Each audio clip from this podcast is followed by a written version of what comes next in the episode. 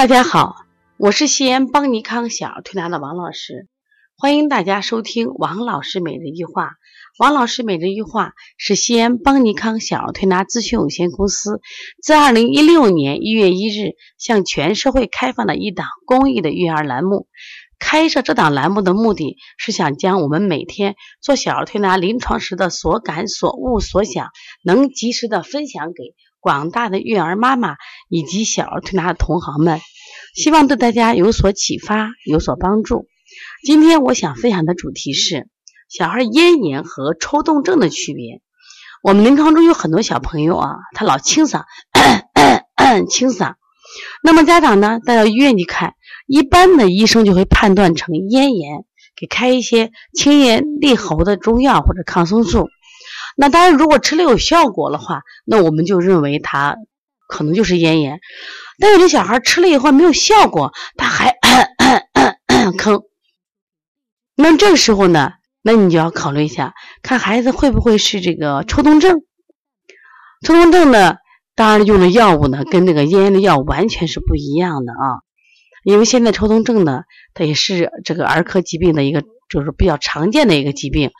可是家长就分不清了，那到底什么是咽炎，什么是抽动症呢？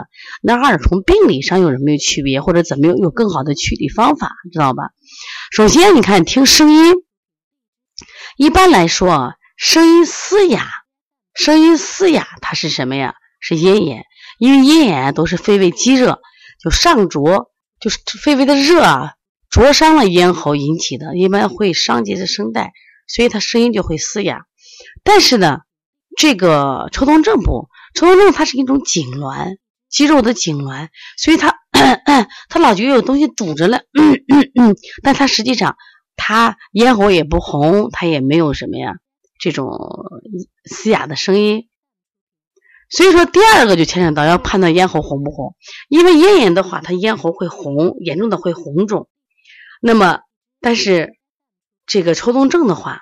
一般的话，他咽喉不红，但时候你就首先看他的咽后壁啊，会有那种咯里咯哒的增生，就咽后壁淋巴滤泡，它可能会多一些，因为他老觉得这个地方 有东西的，我想去清嗓子。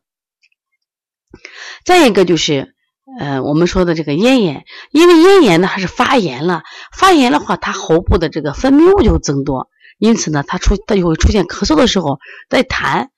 但抽动症它是个肌肉痉挛，所以说他咳嗽的时候干咳比较多。再从发病的时间来说，因为发病时间短的是咽炎，所以这一阵儿当然也有慢性咽炎。小孩得慢性咽炎类不不太多，像大学老师啊、中学老师用嗓子比较多的人他会得。但这个急性咽炎一般都一周，但是清嗓子如果长时间老清嗓子，吃药也不好，哎，这时候你就考虑什么呀？抽动症。那么因此呢，因为两个病不一样，治疗的手段也不一样。咽炎一般都用的是什么呀？就抗生素呀，或者是咽炎片。但是呢，如果那个抽动症呢，用的是一般用的肌酐片。那么现在呢，小孩抽动症啊，这个病啊是越来越多，和这个整个社会啊，包括家庭给孩子带来这种压力有很大关系。比如现在小孩啊，他首先的生活的这个环境。有问题，就是都是在水泥啊高墙上，这个出出去的自由玩耍的时候特别少啊，玩土呀，玩泥巴呀，这个时间几乎就没有。再个同龄的小朋友的交流也没有，另外就报好多班儿啊，这个班儿呢都是学学这个技术，学那个技术。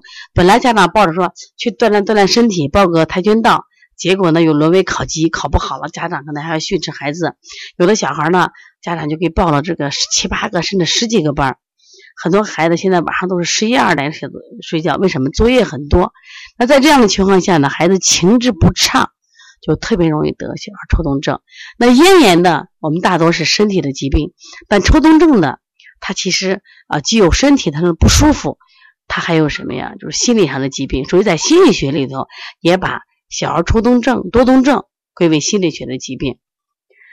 那我们在治疗的时候呢，比如说小儿咽炎的，我们都用一些清咽利喉的思路，像清肺平肝呀、清胃经呀、清大肠，啊，就下推天柱骨啊、少商商阳这种手法。但如果这个抽动症呢，像脾虚肝旺的，啊，心肝火旺的，哎，用的比较多，用的是什么呀？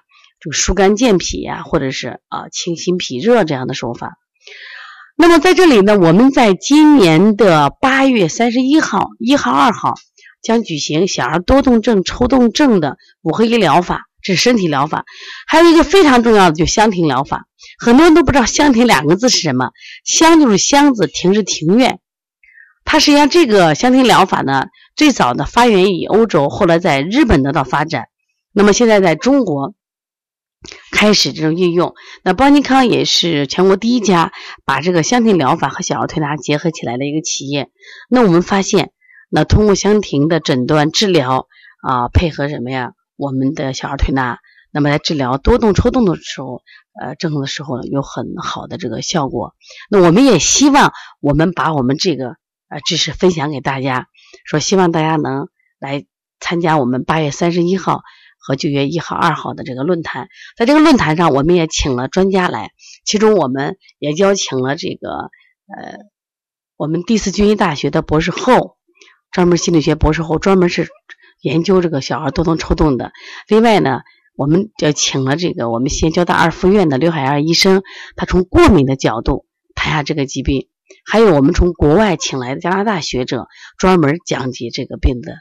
治疗还有邦尼康呢，就我们从这个中医的角度来谈，这样的话，我们从多方位角度啊，从这个中医角度，从心理角度啊，从治疗角度，从香庭角度来谈一下这个病的治疗和预防，对大家都有帮助很大。因为现在这个患小儿多动抽动的人是越来越多，这个问题不能光靠药来解决。希望这次论坛。对大家有所帮助。如果参加这个论坛的话，可以加包小编的微信：幺八零九二五四八八九零。如果你的孩子也有多动、抽动这样情况，那需要咨询的话，可以加王老师的微信：幺五七七幺九幺六四四七。好，谢谢大家。